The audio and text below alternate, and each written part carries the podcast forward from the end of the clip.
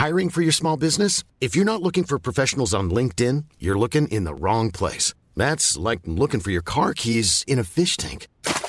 LinkedIn helps you hire professionals you can't find anywhere else, even those who aren't actively searching for a new job but might be open to the perfect role. In a given month, over 70% of LinkedIn users don't even visit other leading job sites. So start looking in the right place. With LinkedIn, you can hire professionals like a professional. Post your free job on linkedin.com slash people today. Le nickel, le manganèse, le lithium, le cobalt, autant d'or, je sais pas comment on peut dire maintenant, pas d'or noir, mais en tout cas de, de, minerais qui sont au cœur de cette transformation industrielle, énergétique euh, de l'électricité et ramènent plus que jamais finalement industrie stratégique pour notre pays désormais. On les qualifie souvent de nouvel or noir. Les métaux rares sont l'une des clés de la transition énergétique.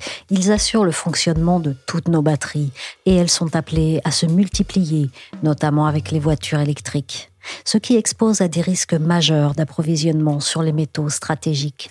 On a exploré hier avec Étienne Goetz la possibilité de leur récupération dans les batteries usagées.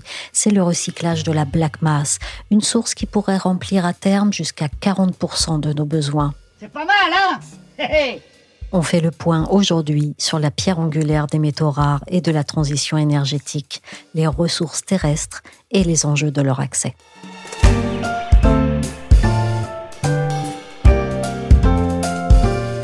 Je suis Michel Varnet, vous écoutez La Story, le podcast d'actualité des échos. Retrouvez-nous sur toutes les plateformes de podcast et de streaming. Abonnez-vous pour ne manquer aucun épisode. Pékin a menacé de restreindre l'exportation de ce que l'on appelle les terres rares. Sous ce nom un peu abstrait se cachent en fait tous les métaux rares utilisés dans les appareils de haute technologie. Les Chinois assurent aujourd'hui 90% de leur production, une dépendance qui rend évidemment le reste du monde très vulnérable très vulnérables. Les termes sont clairs dans ce sujet du 20h de TF1. La réalité ne l'est pas moins. Si l'on dézoome sur les 27 pays de l'UE, c'est 98% des métaux et terres rares que nous importons, essentiellement de Chine. Reste ce que l'on peut y faire et surtout ce que l'on doit éviter de faire. J'ai appelé Emmanuel H. Il est économiste et prospectiviste à l'IFP Énergie Nouvelle. Il a coécrit avec Benjamin Louvet Métaux, le nouvel or noir, un ouvrage publié aux éditions du Rocher. Je lui ai demandé pour commencer quel était l'état de la demande en métaux rares? Ce qu'il faut voir, c'est que en gros, on vit une, transition énergétique, mais on vit aussi une transition numérique qui est elle-même très consommatrice euh, en métaux. Alors si on regarde un tout petit peu technologie par technologie, bah, le véhicule électrifié, il va se concentrer notamment sur l'ensemble des métaux des batteries. Hein. On va trouver notamment le cobalt, le cuivre, le lithium, le nickel, et puis ce qu'il y a dans les, moteurs de véhicules électriques, hein, comme les terres rares. Pour l'éolien, on va plus être sur aluminium, cuivre, nickel euh, et terres rares pour l'éolien euh, offshore. Pour le solaire, on est plus sur de l'aluminium, de l'argent, du cuivre, du silicium. Et puis si on prend les technologies hydrogène, du nickel, du palladium ou du platine. Après, si vous voulez des grands ordres de grandeur, ce qu'il faut voir, c'est que par exemple, à chaque fois qu'on va substituer un véhicule thermique par un véhicule électrique, on va passer de 50 kg de matériaux critiques à 200 kg de matériaux critiques. On va multiplier par 4. Si on regarde les scénarios qui avaient été produits en 2021 par l'Agence internationale de l'énergie pour le secteur des transports ou du stockage, on a une multiplication de la demande en lithium par 40 d'ici 2040 euh, fois 20 pour le cobalt, fois 20 pour le nickel et puis fois 3 pour le cuivre. Ce qui veut dire tout simplement que la transition dans laquelle on le rentre, c'est une transition qui est métallivore, qui est métallique. À présent, il a un esprit de métal et de rouage. Compte tenu des chiffres de la demande que vous évoquez, est-ce qu'on risque la pénurie sur tous les métaux et faut-il creuser pour l'éviter? Tout dépend des métaux parce que dans les classifications géologiques, on a ce qu'on appelle des métaux abondants. Euh, on a des métaux rares, on a des métaux très rares, donc quelque part c'est extrêmement difficile d'avoir une vue d'ensemble. Ce qui est sûr, c'est que si on regarde au niveau des ressources, nous, les calculs que nous avons faits IFP Énergie Nouvelle, alors ces calculs, hein, ils sont étalés entre 2018 et puis 2021. Ces évaluations prospectives nous montrent que potentiellement, on va mobiliser une part très importante des ressources, notamment pour le cuivre, pour l'aluminium, pour le cobalt et pour le nickel. C'est-à-dire, en gros, surtout pour les métaux non ferreux. Et pourquoi on a cette euh, survalorisation des métaux non ferreux? C'est que tout simplement, ils sont utilisés partout ailleurs, c'est-à-dire dans les différents secteurs de l'économie. Après, c'est pas tant au niveau des ressources qu'on est plus inquiet parce que quelque part, les ressources, vous savez, c'est le potentiel géologique et les nouvelles modélisations du sous-sol nous permettent d'appréhender des ressources qu'on n'avait pas vues il y a quelques années. Ce qui est très très important à notre sens en termes des perspectives euh, d'extraction, c'est que on fait face à ce qu'on appelle une diminution de la concentration en, en minerais. C'est-à-dire que là où on avait des minerais qui étaient concentrés, on va dire autour de 1,2%, notamment pour le cuivre il y a une centaine d'années, on est autour de 0,6 maintenant. Ça veut dire quoi? Ça veut dire que pour avoir la même quantité de métal, il va falloir plus d'énergie et plus d'eau. Donc quelque part, on a une dégradation de la rentabilité énergétique euh, d'une production de métaux. Après, on a trois facteurs qui vont influencer notre capacité d'extraction. La première, c'est est-ce que le signal prix est suffisant à l'heure actuelle pour que des investisseurs se disent je vais investir dans une mine? Potentiellement non. Pourquoi? Parce que lorsque vous regardez les prix des métaux, c'est assez cyclique, mais on n'a pas une augmentation massive des prix qui reflèterait une future pénurie.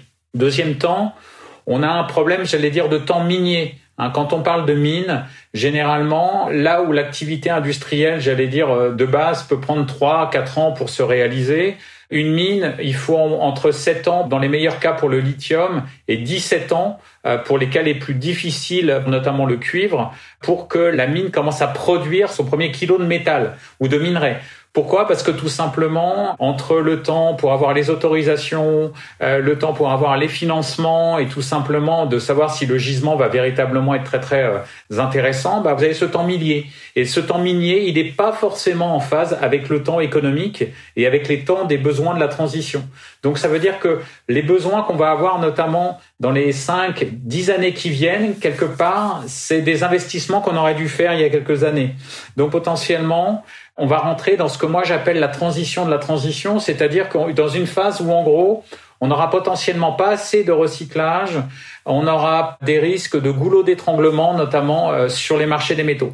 Et enfin, le dernier point pour euh, les perspectives euh, d'extraction, ben, on a des contraintes environnementales qui sont de plus en plus fortes, et notamment on a une problématique d'acceptation, hein, à la fois dans les pays du Sud, mais également dans les pays européens. Et donc, ben, cette problématique d'acceptation, ça va être un point central dans les années qui viennent la Serbie avait dû se résoudre à enterrer le projet du groupe australien Rio Tinto, qui voulait exploiter le plus grand gisement de lithium en Europe. À trois mois de la présidentielle, le gouvernement serbe avait fini par céder à la pression des habitants de la région et des écologistes qui pointaient du doigt les rejets toxiques. Est-ce qu'on est dans une nouvelle dépendance? On est dans une forme de nouvelle dépendance. Parce que tout simplement, à l'heure actuelle, si vous regardez, alors là, encore une fois, une appréhension globale, c'est extrêmement difficile parce que l'ensemble des marchés des métaux ne sont pas concentrés de la même manière. Hein. Si vous prenez le marché du cuivre, vous avez des dizaines et des dizaines de producteurs de cuivre. Si vous preniez le marché du cobalt, bah vous voyez que notamment si vous ajoutez la République démocratique du Congo, euh, la Russie et puis la Chine, bah vous allez avoir très très peu de producteurs. Ça veut dire quoi? Ça veut dire que potentiellement sur certains métaux et notamment les métaux où les marchés sont très concentrés, Hein, on peut penser notamment euh, au marché du cobalt, on peut penser au marché des terres rares, on peut penser au marché du lithium, notamment dans sa partie raffinage. On peut avoir des dépendances et ces dépendances, elles sont importantes. Pourquoi? Parce que quelque part, si on a des dépendances, on maîtrise pas forcément le coût des technologies. Et si on maîtrise pas le coût des technologies, on maîtrise pas, j'allais dire, la temporalité de la transition.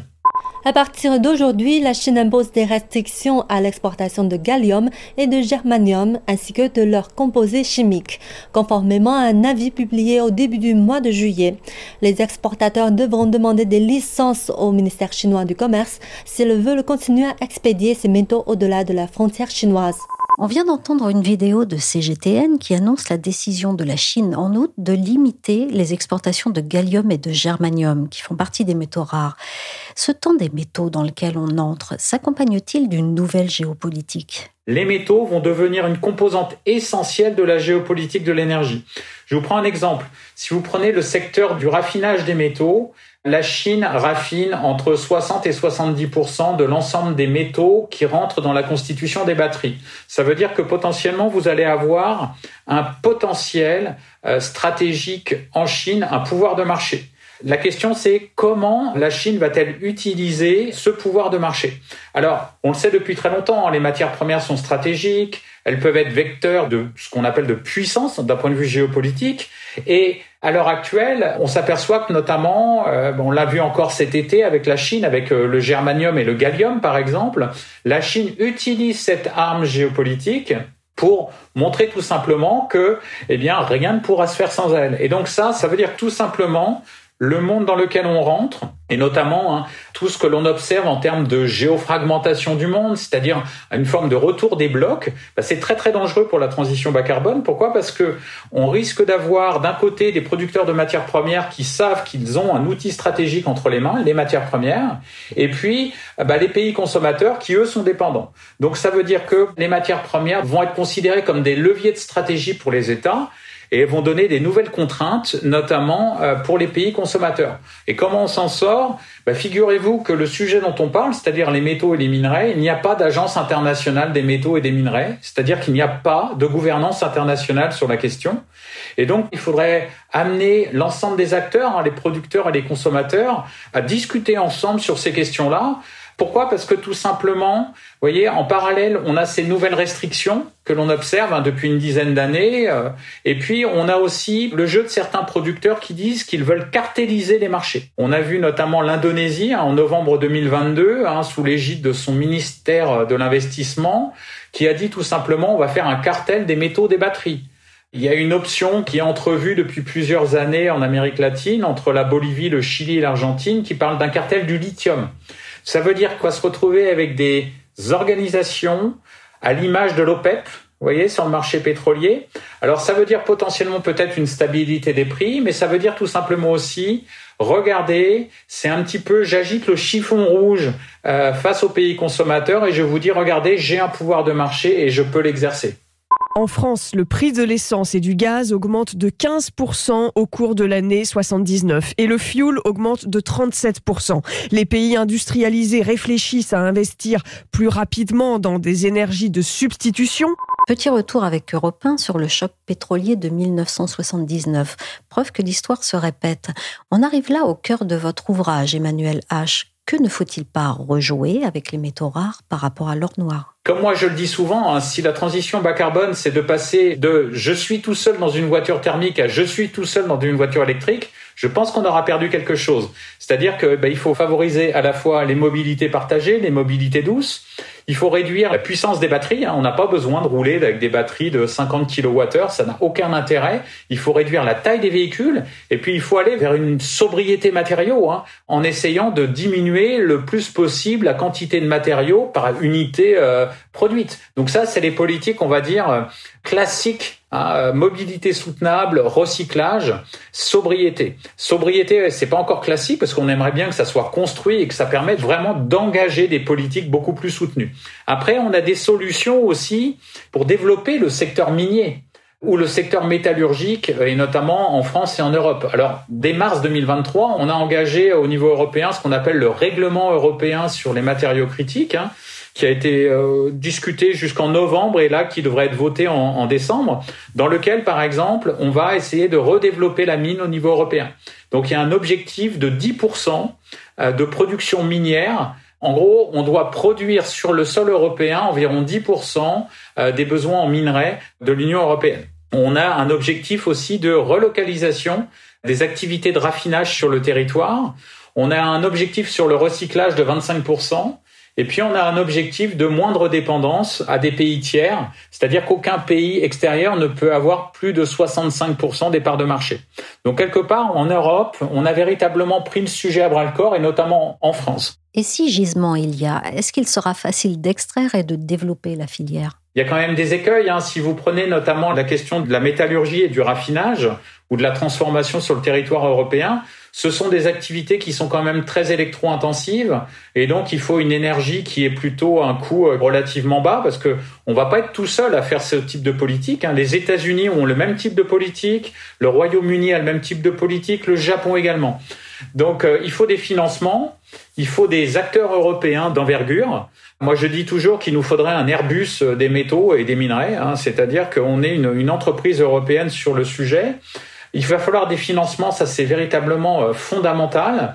Et puis je pense qu'il va falloir aussi quelque chose qui est de l'ordre du rationnel, c'est-à-dire il va falloir redévelopper une culture industrielle et une culture minière et métallurgique en France et en Europe. Et ça c'est peut-être l'écueil le plus compliqué, parce qu'il va falloir faire comprendre que la mine et la métallurgie sont nécessaires à la transition bas carbone et que culturellement, on est passé à autre chose depuis une trentaine d'années, notamment en France. Selon le précédent inventaire minier, nos ressources en métaux rares sont-elles conséquentes? Déjà, il faut refaire cet inventaire minier, hein, parce que le dernier inventaire minier avait été fait, on, ne cherchait pas forcément les mêmes matières premières. Donc, quelque part, on a potentiellement du potentiel géologique, euh, notamment euh, en France euh, et en Europe. On sait qu'on a, par exemple, des terres rares en Suède, on a du lithium en France, on en a au Portugal, on a du nickel en France, on a du cobalt potentiellement en France. Il y a, il y a des gisements qui sont là. Après, la vraie question, c'est Comment on le fait Ça veut dire notamment, est-ce qu'on a déjà mis tout en place pour réduire notre demande? C'est-à-dire qu'à mon sens, il faudrait déjà se poser la question de la réduction de la consommation avant de rouvrir des mines. Après, il y a la maîtrise des conditions, euh, j'allais dire, environnementales de la production ou de la transformation. Ça, ça veut dire quoi? Ça veut dire imposer des critères environnementaux et sociaux qui sont particulièrement élevés et qui permettrait notamment à la France et à l'Europe d'opérer un leadership international sur ces questions et d'aller concurrencer la Chine à l'extérieur. C'est une véritable carte à jouer d'aller vers cette mine responsable pour essayer d'installer un modèle un tout petit peu plus durable. Après, ce qu'il faut voir, c'est que bien évidemment, il va y avoir des problématiques d'acceptation. Ça veut dire que deux choses, il va falloir véritablement euh, travailler avec les parties prenantes et il va falloir aussi savoir renoncer c'est-à-dire qu'il y a des projets euh, notamment de développement géologique dans des zones qui sont des zones naturelles, par exemple, il va falloir renoncer. On ne peut pas, euh, à mon sens, au prix de la transition bas carbone, accepter de redévelopper des activités industrielles partout sur le territoire. Donc, je vous prends un exemple très simple. Hein. En Bretagne, il y a un site où il y a beaucoup de lithium, mais c'est une zone Ramsar, c'est une zone Natura 2000, c'est une zone, j'allais dire, de migration des oiseaux on va quand même pas sacrifier des environnements complètement naturels pour le lithium et pour la transition bas carbone. C'est-à-dire qu'il va falloir renoncer dans certains cas, accepter aussi qu'il vaut mieux toujours réduire au départ que de développer de nouvelles activités. On estime, je l'ai déjà indiqué, à peu près à 400 milliards d'euros le marché de la batterie d'ici 2030.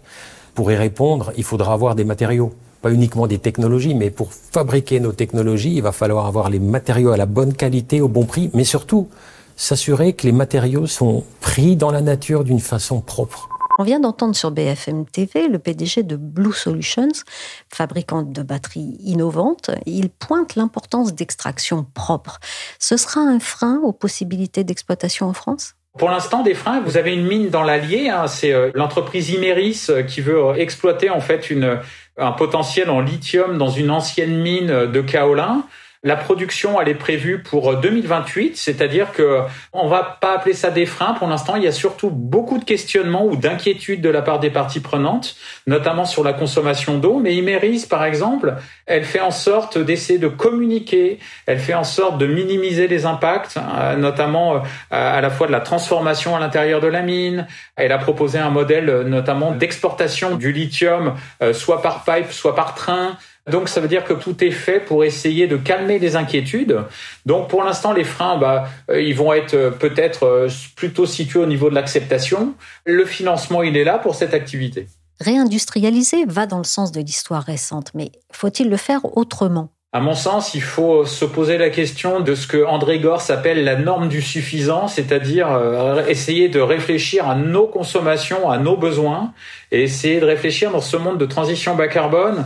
Je reviens sur la sobriété, mais je pense que c'est véritablement fondamental, c'est-à-dire à, s'interroger sur nos modes de consommation en tout premier lieu à la fois euh, énergie et matériaux. Et c'est la première chose à faire pour éviter bah, d'être dans le même type d'addiction que l'on a euh, notamment d'un point de vue pétrolier.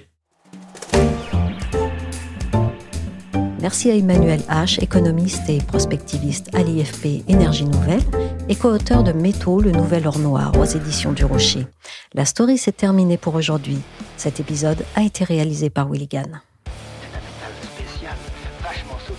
C'est du métal japonais. Oui, il est en polyalliage mimétique. Qu'est-ce que ça veut dire ce charabia En métal liquide. Mais non, c'est pas du métal, c'est du tissu. Mais je t'assure que c'est du métal japonais. Non, c'en est pas. Même japonais. Je te jure que c'est la vérité.